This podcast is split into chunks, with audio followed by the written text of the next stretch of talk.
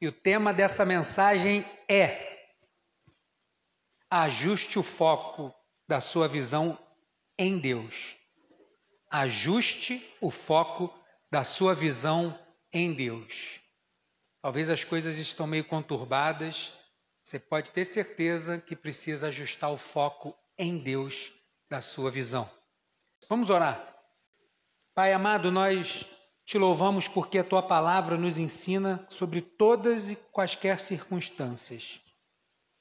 E assim como Jó, Abacuque não é diferente, mostra o relato de alguém que parece indignado, se sente injustiçado. E isso não está oculto na tua palavra, porque tanto Jó quanto Abacuque, o final deles termina em adoração. Ambos, Senhor, passaram a te enxergar diferente. Na verdade, como um dia enxergaram antes. E quem sabe hoje, aqui no nosso meio, Senhor, talvez esteja alguém também com passando por turbulências, incertezas, dúvidas, Senhor, e quem sabe o Abacuque, a resposta que ele obteve, possa ser a resposta que nós precisamos também. Que o Senhor encontre, em primeiro lugar, no nosso coração, um coração sincero, não arrogante. Porque um coração sincero e quebrantado o Senhor não despreza. Que o Senhor possa encontrar em nós, olhar as nossas queixas, se houver, para que possamos ser curados. Oramos assim no nome de Jesus. Amém. Abacuque, capítulo 1, versículo de número 1 a 4 Diz assim a palavra do Senhor: Esta é a mensagem que o profeta Abacuque recebeu numa visão. Até quando, Senhor, terei de pedir socorro? Tu, porém, não ouves. Clamo a violência por toda parte, mas tu não vens salvar. Terei de ver estas maldades para sempre? Por que preciso assistir a tanta opressão? Para qualquer lugar que olho, vejo destruição e violência. Estou cercado de pessoas que discute, discutem e brigam o tempo todo. A lei está amortecida e não se faz justiça nos tribunais. Os perversos são mais numerosos que os justos. E com isso, a justiça é corrompida. Aqui termina a primeira queixa de Abacuque. Você pode sentar, mantenha sua Bíblia aberta no livro do profeta Abacuque mas também vai estar sendo colocado aqui na tela. Abacuque ele é um profeta ímpar, ele é diferenciado dos outros porque, em especial, Abacuque não é Deus que chama Abacuque para entregar uma mensagem. É Abacuque que vai em direção a Deus. Não que ele não fosse um profeta que fosse usado por Deus, mas na Bíblia Sagrada, o que está registrado do profeta Abacuque não foi o que Deus mandou ele dizer para o povo, que com certeza Deus mandou ele dizer muita coisa ali do período de Jeremias, de Sofonias. Mas o que está registrado é o que Abacuque falou com Deus. E no capítulo 1, ele vai falar, Deus vai dar uma resposta, entre aspas, porque não é a resposta que ele esperava. Ele vai entender isso, mas vai questionar de novo no capítulo 2. Se você leu como eu pedi, você está entendendo o que eu estou dizendo? Ele vai questionar de novo isso no capítulo 2. E no capítulo 3 vai vir uma resposta. Capítulo 2, ele vai, vai vir uma segunda resposta de Abacuque para Abacuque da parte do Senhor. E o capítulo 3, Abacuque vai adorar o Senhor. E assim se resume. E o capítulo 2, quando Deus vai responder a Abacuque, não é uma resposta agora somente pessoal. Deus vai dizer para Abacuque: olha, isso que eu vou te falar agora não é só para você, não. Anota isso com letra bem grande, para que todo mundo possa ler, mesmo que alguém passe correndo, né, dizem algumas versões bíblicas, mesmo que alguém passe correndo, essa pessoa consiga ler. Está aí a primeira propaganda de marketing, chamada outdoor. Foi aqui, ó, Deus que inventou. E Abacuque está inserido num problema sério da nação de Israel. O povo estava afastado de Deus. Cultuava a Deus, ia no culto, mas não prestava culto. Estava na igreja, mas não era igreja trazia oferta, dízimo, mas não era conforme o Senhor pedia, não era de coração, era mecânico. E Abacuque está envolvido nisso, e o povo agora vai ser julgado, E Abacuque está confuso porque ele é um servo de Deus. E talvez você está sentado aí, você é um servo de Deus e também está confuso com um monte de coisa. Quero te dizer, como muita gente já falou aqui, já falou, minha esposa já falou, outros irmãos falaram, eu também já falei, Deus não entra em crise quando você está em crise. Ele não fica em crise com você. A gente fica. Deus continua soberano. Deus não levanta a voz para falar com você porque você levanta a voz. Deus continua soberano. Deus é soberano. E esse Deus soberano que falou com Abacuque, pode ser que fale com você hoje também de algumas coisas que você possa estar vivendo. Eu pedi para você ler Abacuque, porque eu não, apesar de ser pequeno, não vou ler aqui, mas um resumo rápido de Abacuque, como eu já falei. Capítulo 1 é a primeira reclamação de Abacuque, do verso 2 ao 4. Ele vai reclamar de quê? Daquilo que a gente acabou de ler: violência, maldade, injustiça, briga, a lei sendo ignorada, distorcida. É o Brasil, pastor? Não, isso aqui era naquela época. Parece, mas não é, é outro. Do capítulo 1 ainda, verso 5 ao 11, vem a primeira resposta de Deus. E Abacuque questiona: por quê, por quê, por quê, por quê? Aí Deus vai dar a primeira resposta: Isso é devido ao pecado do povo, vocês me abandonaram. Agora vai vir o juízo, vai vir um povo de longe, um povo cruel, e vai vir e vai, vai executar o meu juízo sobre o povo, como eu já tinha alertado. Aí Abacuque dá uma, né, uma balançada, aí vem o capítulo 2. Vem o versículo 12. No versículo 12 ele faz uma segunda reclamação. Tá bom, Senhor, tudo bem, a gente errou, mas Logo a Babilônia, esse povo perverso, nós somos mais justos que eles. Então o senhor podia, né? Acho que o senhor pegou pesado. Então Deus vai dar uma segunda resposta para ele, e essa resposta vai estar no capítulo 2. Porque Deus julga os pecadores, e esses pecadores são pecadores tanto do seu povo quanto os pecadores que não são do seu povo. Então ele vai dizer para Abacuque: não, o coro vai cantar, mas é começa na minha casa, mas depois eu vou também requerer de todas as nações que estão ao redor, porque o juízo de Deus começa pela casa do Senhor. E aí ele vai dizer como vai ser esse juízo através das outras nações. E aí ele vai dizer que os que oprimem vão ser oprimidos, os que estão envergonhando vão ser envergonhados, os orgulhosos vão ser abatidos, vão ser humilhados.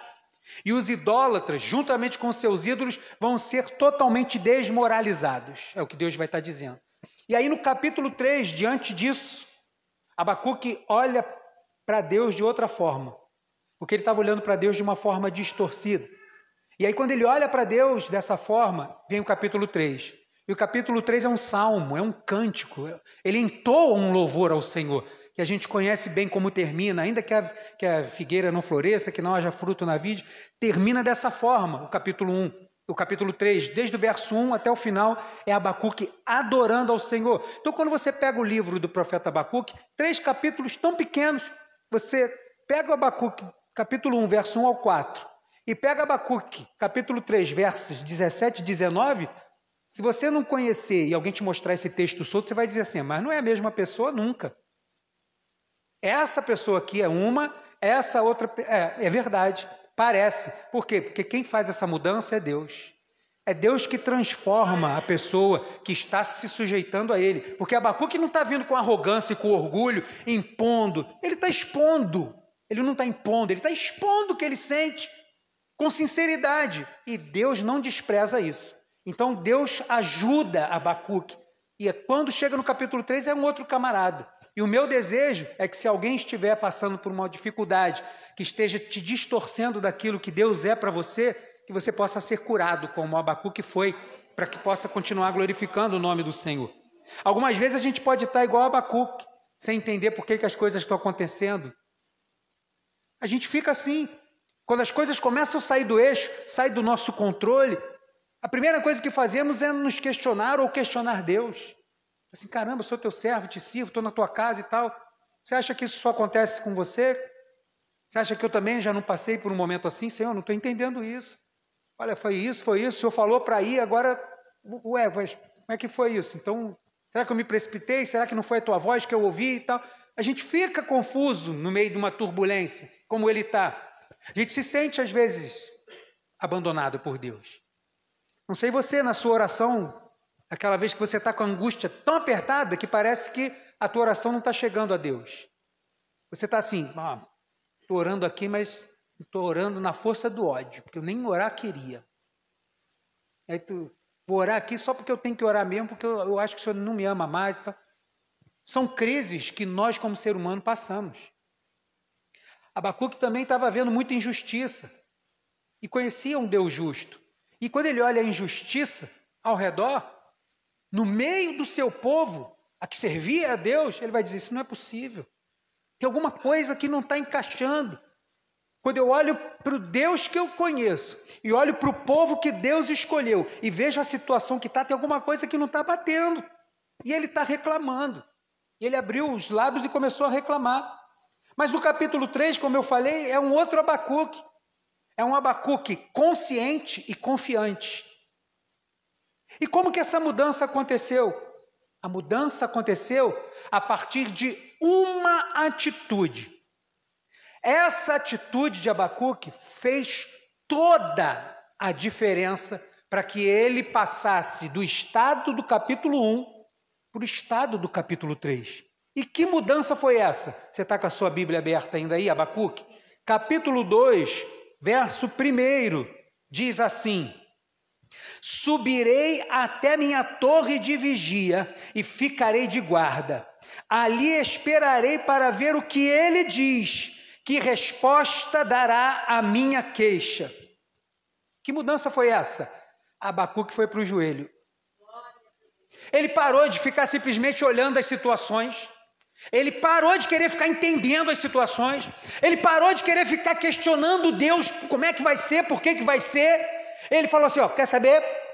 Eu entendi tudo que o senhor falou. Ainda entendi, mas não, não queria. Entendi, mas eu achei que não fosse assim. Tudo bem, isso é Deus, o senhor que manda, tudo bem. Sabe o que, que eu vou fazer? Não vou falar mais nada. Eu vou para minha torre de vigia. Ele não era vigia, ele era profeta. Então está falando de oração. Quanto tempo foi? Eu não sei, mas eu tenho certeza que não foi uma vez só.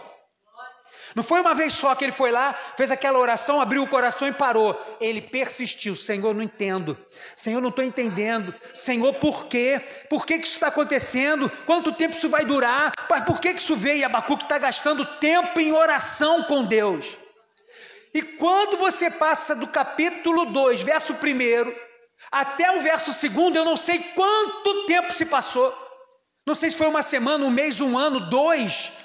Cabem aqui do versículo 1 ao versículo 2 até cinco anos, se você quiser colocar dentro da história da invasão babilônica. Cabem cinco anos aqui. Quanto tempo foi? Eu não sei. Mas o que eu sei é que a Bíblia diz que depois que ele falou assim: ó, subirei até a minha torre de vigia e ficarei de guarda. Ou seja, orando. Ali esperarei para ver o que ele diz, que resposta dará a minha queixa. O que eu sei que a Bíblia diz que a partir do verso 2 vem uma resposta de Deus para Abacuque, que é uma resposta que não vai só servir para ele, mas que vai servir para nós até hoje e que fez com que ele mudasse. Mas a mudança não veio a partir da resposta que Deus deu, mas veio a partir do momento que ele se resguardou em oração porque ele nem estava preparado para receber aquela resposta ainda da parte de Deus.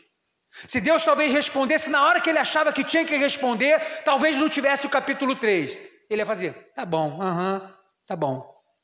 Mas ele gastou tempo. Quando você gasta tempo em oração, você está se humilhando, você está descendo, você está buscando. Deus ama esse tipo de coisa. Deus pega essa matéria-prima e trabalha e transforma num Abacuque do capítulo 3. Não estou falando de dois Abacuques, você está entendendo o que eu estou dizendo? Faz essa transformação. Mas essa transformação não acontece a partir de uma oração, de uma campanha de sete terças-feiras de oração, não. Isso é persistência, é vida de oração, é desejo contínuo, coração quebrantado, porque eu não quero me afastar de Deus, apesar de eu não estar entendendo nada, eu sei que o Senhor é soberano, eu sei que o Senhor é tudo que eu preciso.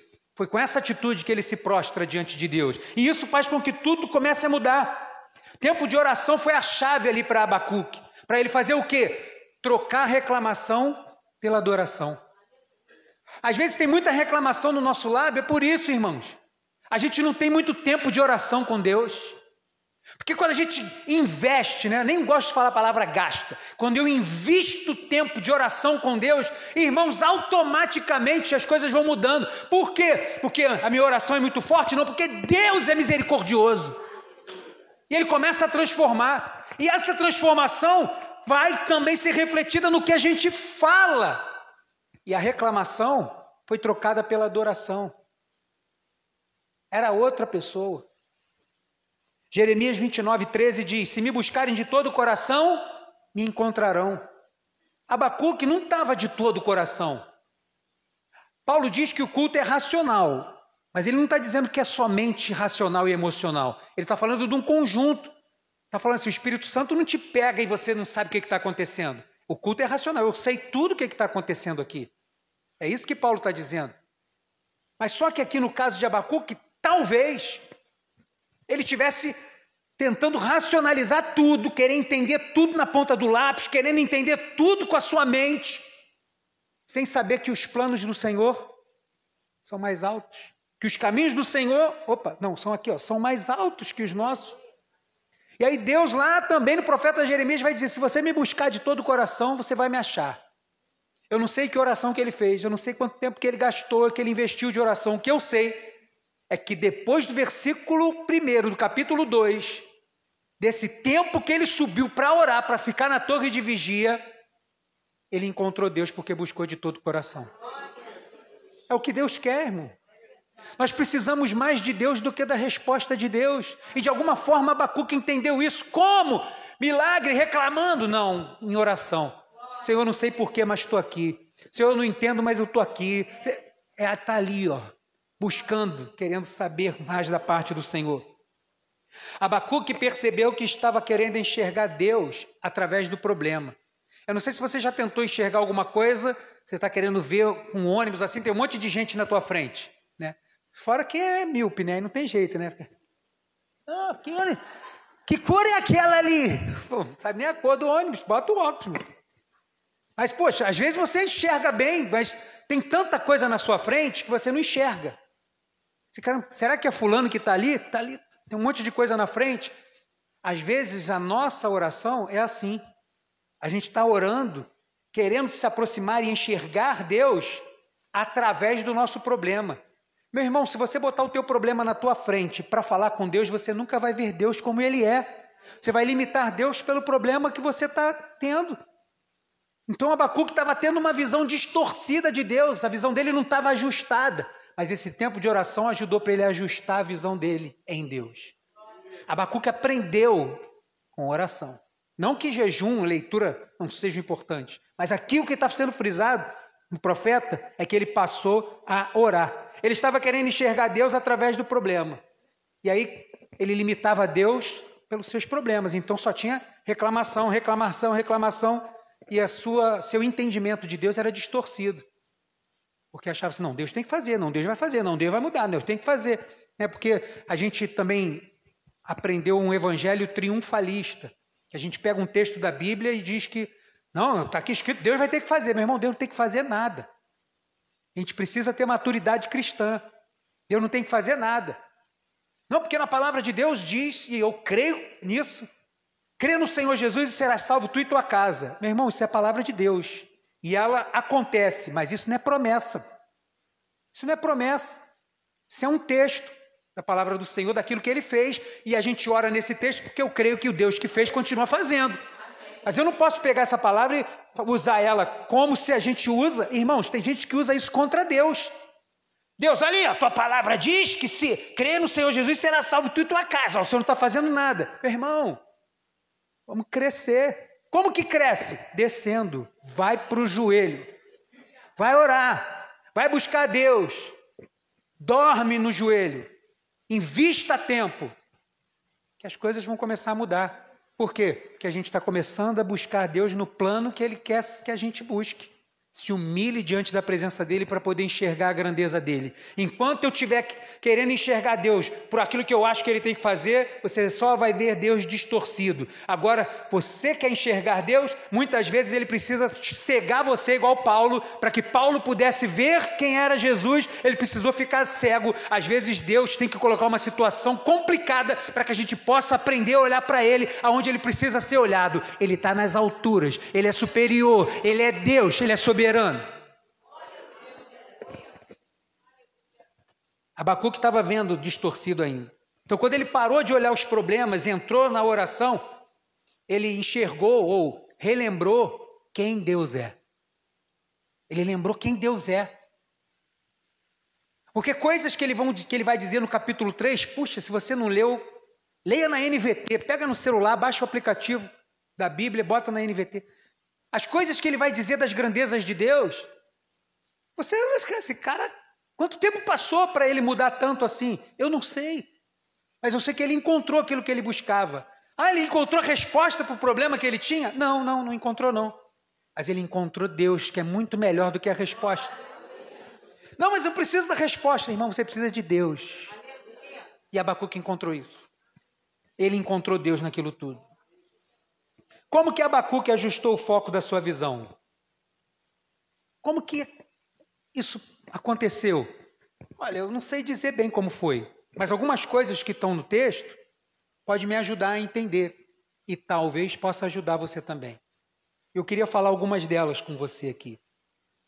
Primeira, capítulo 2, versículo 4, diz assim: Olhe para os arrogantes, é a palavra do Senhor. Resposta para Abacuque.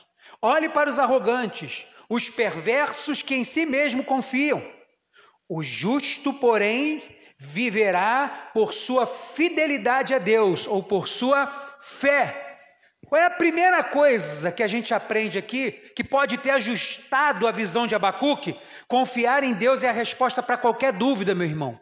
Quando você tiver com alguma questão que você tem dúvida, não olhe para Deus esperando que Deus solucione a sua dúvida. Olhe para Deus confiando que, com dúvida ou sem, Ele é Deus, vai cuidar de você, vai te guiar, vai te sustentar. É Ele que é Deus provedor, Ele que é Deus que te guia no deserto, é Ele que faz água aparecer do nada, é Ele que faz maná cair do céu. Porque se você ficar só na dúvida esperando que Deus responda aquilo que você quer, pode ser que você fique frustrado. Abacuque aprendeu que o justo viverá por sua fidelidade. O justo vive pela fé. O justo é aquele que confia plenamente no Senhor. Abacuque está olhando aquilo tudo, o pau está cantando, Babilônia está invadindo Jerusalém, está tudo sendo destruído por causa do pecado do povo. Ele está confuso, vai gastar tempo em oração, vai investir tempo orando ao Senhor. Ele volta dali compreendendo: opa, peraí, o Senhor é aquele que está no controle de todas as coisas. Eu preciso continuar confiando em Deus. Por mais que os meus olhos digam o contrário, o que entre os meus ouvidos diga o contrário, eu vou continuar confiando em Deus. Pastor, acho que o Brasil esse ano agora vai ser todo arrebentado. Não me interessa. Me interessa que eu vou continuar confiando em Deus. Eu não quero saber como é que vai ser lá, que estão preparando agora uma, uma, uma bomba nuclear pior ainda lá na Coreia do Norte, já estão fazendo teste, fica ameaçando os Estados Unidos. Eu não quero saber.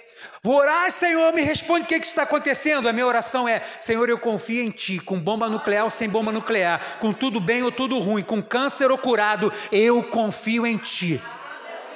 Porque o justo vai viver pela fé, porque sem fé é impossível. Segunda coisa, está no versículo 14, do mesmo capítulo 2, diz assim: Pois assim como as águas enchem o mar, a terra se encherá do conhecimento da glória do Senhor. Assim como as águas enchem o mar, o Senhor está dizendo, a terra se encherá do conhecimento da glória do Senhor. Ou seja, nenhum plano arquitetado por ninguém pode mudar os planos de Deus.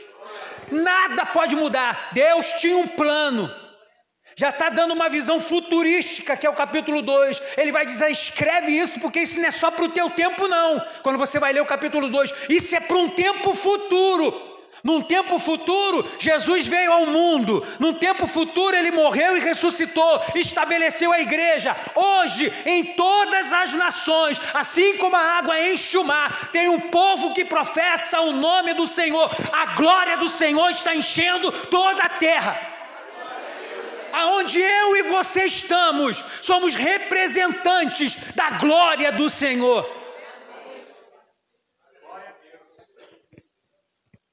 Por mais que quando ele olhasse ele pensasse que era o fim, Deus tinha um plano e estava dizendo a Abacuque: os meus planos não vão ser frustrados, a minha glória ainda vai encher toda a terra. Abacuque podia olhar assim: é, como? Por que estão destruindo tudo lá? Mais uma pessoa faleceu, outro morreu, aí outro queimou, outro acabou. Abacuque, meu tempo não é o teu. A minha glória vai encher toda a terra. Ele pegou isso, ele creu e falou: Amém. Eu confio, assim como a gente falou no primeiro ponto. Ele confia em Deus acima de todas as coisas, em cima da dúvida, mas também ele crê que os planos do Senhor não podem ser alterados. Nenhum mal pode mudar os planos do Senhor. Você crê nisso? Terceira coisa, capítulo 3, verso 2. Primeira parte do verso diz: Ouvi a teu respeito, aqui já é o cântico de Abacuque. Ouvi a teu respeito, Senhor. Estou maravilhado com tuas obras. Neste momento de tanta necessidade, ajuda-nos ajuda outra vez como fizeste no passado, ou aviva a tua obra no meio dos anos. Ele está dizendo o quê? Faz de novo, Senhor, aquilo que o Senhor fez. Ele agora já parou de ficar olhando o que estava acontecendo Parou de olhar Deus através do problema e passou a olhar para Deus e ele lembrou: aquele que fez no Egito, pode fazer aqui também. Aquele que abriu o mar vermelho, ele pode fazer algo aqui também. Aquele que levou o seu povo por 40 anos no deserto, a roupa não gastou, ninguém ficou doente, ninguém passou fome, ninguém ficou desidratado. Ele tá, ele pode fazer aqui também. Aquele que abriu o Rio Jordão no dia da sua maior cheia, com as águas transbordantes, para que o povo passasse a pé enxuto, ele pode fazer também. Aquele que, a partir de um povo caminhando ao redor de Jericó e que gritou por Deus, a muralha caiu no chão, ele pode fazer de novo. Ele passou a enxergar isso. Então ele aprendeu a terceira coisa: o poder de Deus não mudou. Quando você olha para Deus através dos problemas, só problemas, só os problemas, e Deus, Deus os problemas, você acaba desacreditando de que Deus pode fazer aquilo. Mas quando você começa a olhar diretamente para Deus, você lembra: caramba, tanta coisa que o Senhor já fez na minha vida. Olha onde eu estou agora, como diz aquele hino, nem era para você estar tá aqui. Não era mesmo. Tanta coisa que eu passei não era para eu estar tá aqui. Meu filho, você acha que se Deus veio cuidando até agora, agora ele não é mais Deus, agora ele não te ama mais? Nada muda. Deus é constante. Não tem inconstância em Deus. Deus é soberano, Deus é constante, Deus te ama e Deus não vai mudar. Ele é imutável. Abacuque entendeu isso quando ele investiu tempo em oração. O poder de Deus não mudou. Ele já começou a parar de ficar olhando. Por que, que o senhor não faz isso? O que, que o senhor faz? Eu não interessa. Mas eu sei que o senhor pode fazer porque o seu poder não mudou. Você está entendendo o que eu estou querendo dizer? Quarta coisa, capítulo 3, versículo 2, o finalzinho diz assim: E em tua ira, lembra-te de tua. Abacuque sabia que naquele caso específico era juízo de Deus. Deus já tinha avisado.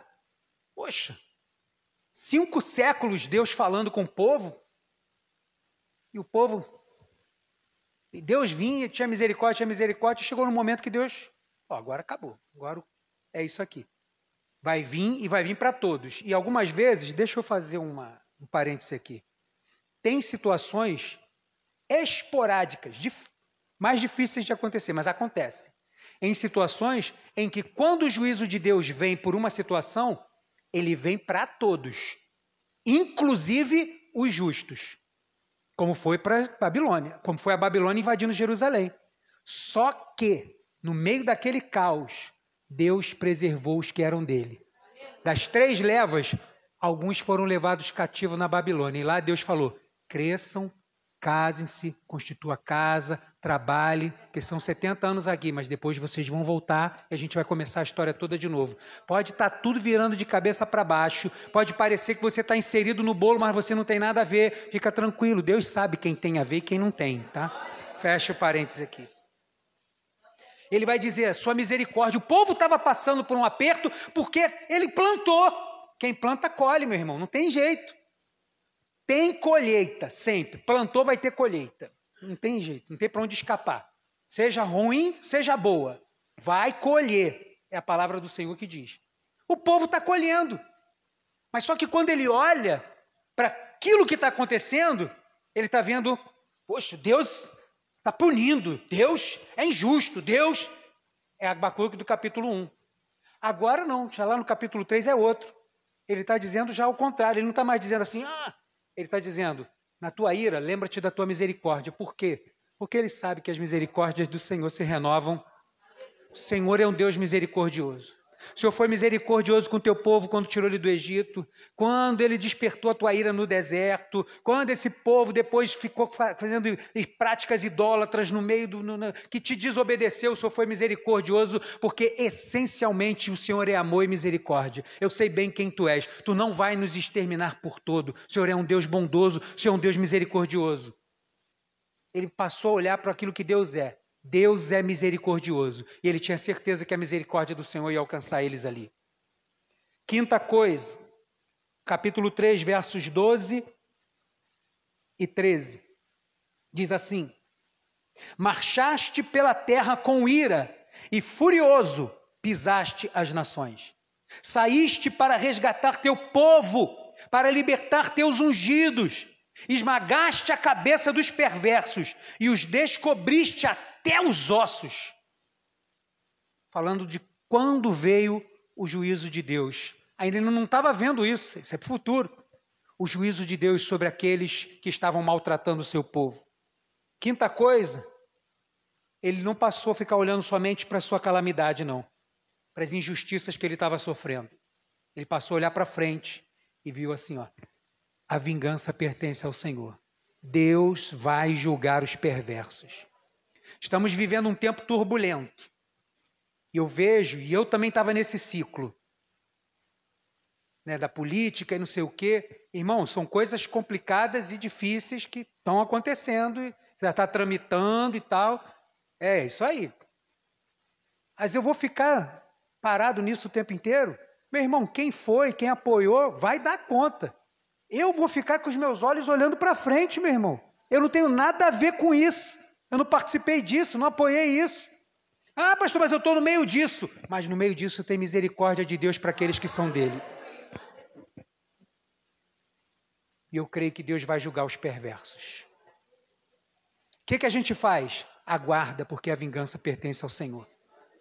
Pode não ser no meu tempo, mas a vingança do Senhor vai vir. Nada passa desapercebido. Tudo que é semeado vai ser colhido. Pode passar 20, 30, 40, 50 anos. Deus vai derramar da sua justiça. Não tenho dúvida. O que, que eu faço? Aguardo, porque Deus vai julgar os perversos. Abacuque parou de ficar se lamentando, ficar se preocupando de quem está isso, não sei o quê, o STF, não sei o que lá. Parou com isso. Por quê? É Deus que vai julgar, meu irmão. Não é meu status no WhatsApp, nem minha publicação no Instagram que vai fazer revolucionar tudo. Não estou dizendo para você não fazer isso, faça isso. Estou dizendo eu. Eu não quero mais isso. Por quê? Porque eu vou continuar com o Abacuque, na torre de vigia, crendo que é Deus que vai fazer o juízo. E quem sabe isso não vai até apressar o juízo. Quando a gente passa a entender isso, em vez de querer, né? Porque isso acaba mexendo com a gente, a gente vai ficando transformado. Quem nunca ficou aqui nesse período aí? Ficamos, meu irmão. Então o que, que eu faço? Juízo pertence ao Senhor. Mas estão me apertando aqui agora. O juízo pertence ao Senhor, está nas mãos dele. Abacuque aprendeu isso e diz assim: ó, saíste para resgatar teu povo, verso 13, para libertar teus ungidos. Você é um ungido do Senhor. Ungido do Senhor não são só os pastores, não. A igreja, quando a Bíblia diz, é o povo de Deus que é ungido do Senhor. Não estamos mais na monarquia. Não é mais um rei que é o ungido do Senhor. O Espírito Santo de Deus foi derramado sobre todos. Isso é unção, isso é separação, isso é ser ungido do Senhor. A igreja é ungida do Senhor. O Senhor saiu para resgatar o seu povo, libertar os seus ungidos, esmagaste a cabeça dos perversos e os descobriste até os ossos. Vai vir o juízo do Senhor. Abacuque não ficou mais preocupado. A Babilônia pode estar pintando e bordando, sambando em cima dos nossos cadáveres, abrindo as mulheres grávidas de cima a baixo, arrancando seus fetos e jogando nas árvores, Deus vai julgar. E o juízo veio. O juízo veio. Sexta e penúltima coisa, capítulo 3, verso 16.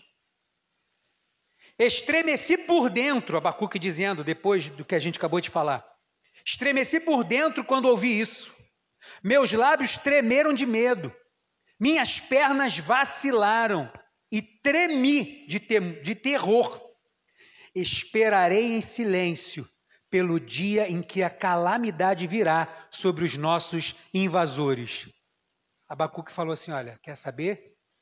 Eu vou é parar de reclamar e vou só esperar no Senhor. Diante desta visão que Deus dá para ele de destruição, de calamidade, do peso da sua ira descendo sobre as nações perversas, ele fala assim: É, vou ficar agora aqui na minha e aguardar em silêncio a salvação que vem do Senhor, também como diz em Lamentações. Ele aprendeu isso. Esperar em Deus é melhor do que reclamar, irmão. É. Para de fazer o Instagram, Facebook, status, sei lá mais o que, de muro das lamentações, irmãos. Para. Apresenta ao Senhor em oração. Vai para a torre de vigia. Marca esse capítulo 2, verso 1 lá. Ó. É assim, é isso que eu quero. Eu quero isso para mim. Eu quero isso para mim também. Estou falando isso por quê? Porque eu também preciso orar muito mais. Porque quanto mais. E quem aqui já não passou, assim como eu, por um período de muita agitação e tal, faz um monte de coisa e tal, na igreja, fora, sei o quê. E a gente faz aquelas orações mecânicas. E a gente se conscientiza e depois você vai para ter um momento de oração diferente. E aí, quando você faz isso, você se sente diferente. Quem já passou por essa experiência? Eu já passei.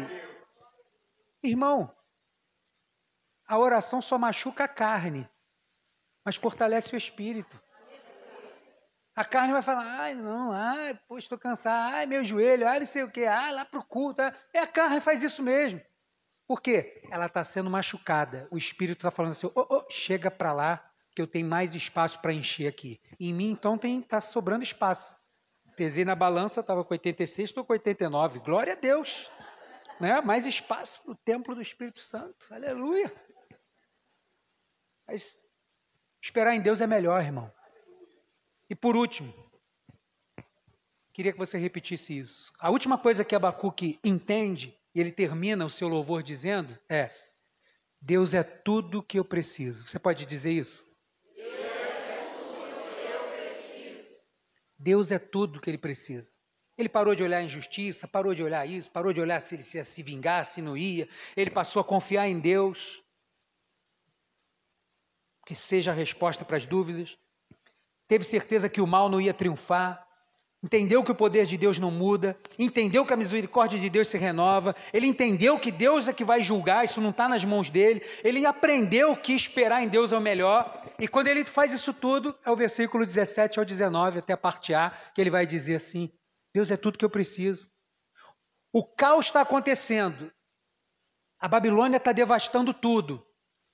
Não sei se vou ter onde morar. Não sei se vou ter o que comer. Não sei como vai ser o amanhã. Quando eu penso e olho o que tenho hoje e as perspectivas de como vai ser o amanhã, na minha mentalidade, racionalmente, eu já acho que vai ser o pior. Mas, ao invés de olhar para isso tudo, ele vai lá para o versículo 17, 18 e 19, que é o texto que a gente conhece e diz: Ainda que a figueira não floresça, e não haja fruto nas videiras, Ainda que a colheita de azeitonas não dê em nada, e os campos fiquem vazios e improdutíveis, porque está tendo destruição. Ainda que os rebanhos morram nos campos e os currais fiquem vazios, mesmo assim, me alegrarei no Senhor, exultarei no Deus de minha salvação. O Senhor soberano é a minha força ele torna meus pés firmes como da corça, para que eu possa andar em lugares altos. E aí ele termina. Embaixo, no restante do versículo, vai especificar quais são os instrumentos que vão tocar essa canção. Mas aqui estão os instrumentos que vão tocar essa canção e eu quero que você fique de pé aí no teu lugar. Abacuque estava preso dentro dos problemas dele e enxergava Deus de forma distorcida. Quando ele dedicou tempo de oração, pode apagar as luzes. Quando ele dedicou tempo de oração, o foco da visão dele foi ajustado. O tema dessa mensagem é: ajuste o foco da sua visão em Deus. Talvez os problemas estão mudando o foco da tua visão em Deus. Você está limitando Deus, se acostumando com Deus. Não faça isso. Olhe Deus por aquilo que Ele é, não por aquilo que Ele pode fazer. O foco da visão dele foi ajustado em Deus. Ele parou de olhar os problemas. E ele trocou a dúvida pela fé medo pela confiança, o pessimismo pela esperança. e a reclamação pela adoração. Uma das adorações mais lindas que você vai encontrar no livro dos profetas está registrada em Abacuque, capítulo 3, versículo 17 ao 19. Como que está a tua visão em Deus? Como que você tem enxergado o seu Deus? Através do problema que você tem? Senhor, minha, Senhor, minha doença, Senhor, minha carteira de trabalho, Senhor, Senhor. Ou você tem tirado isso da sua frente para enxergar Deus como Ele é? Foi isso que Abacuque fez. Foi isso que ele fez. Porque os problemas distorcem a nossa visão de Deus. Meu conselho, pela palavra de Deus, é que você faça como Abacuque. Ajuste o foco da sua visão em Deus. Eu quero cantar essa canção que diz que ainda que a figueira não floresça, ainda que não haja fruto na vide, todavia eu adorarei ao Senhor. Pode botar essa letra para mim, por favor? Pode subir para me ajudar aqui.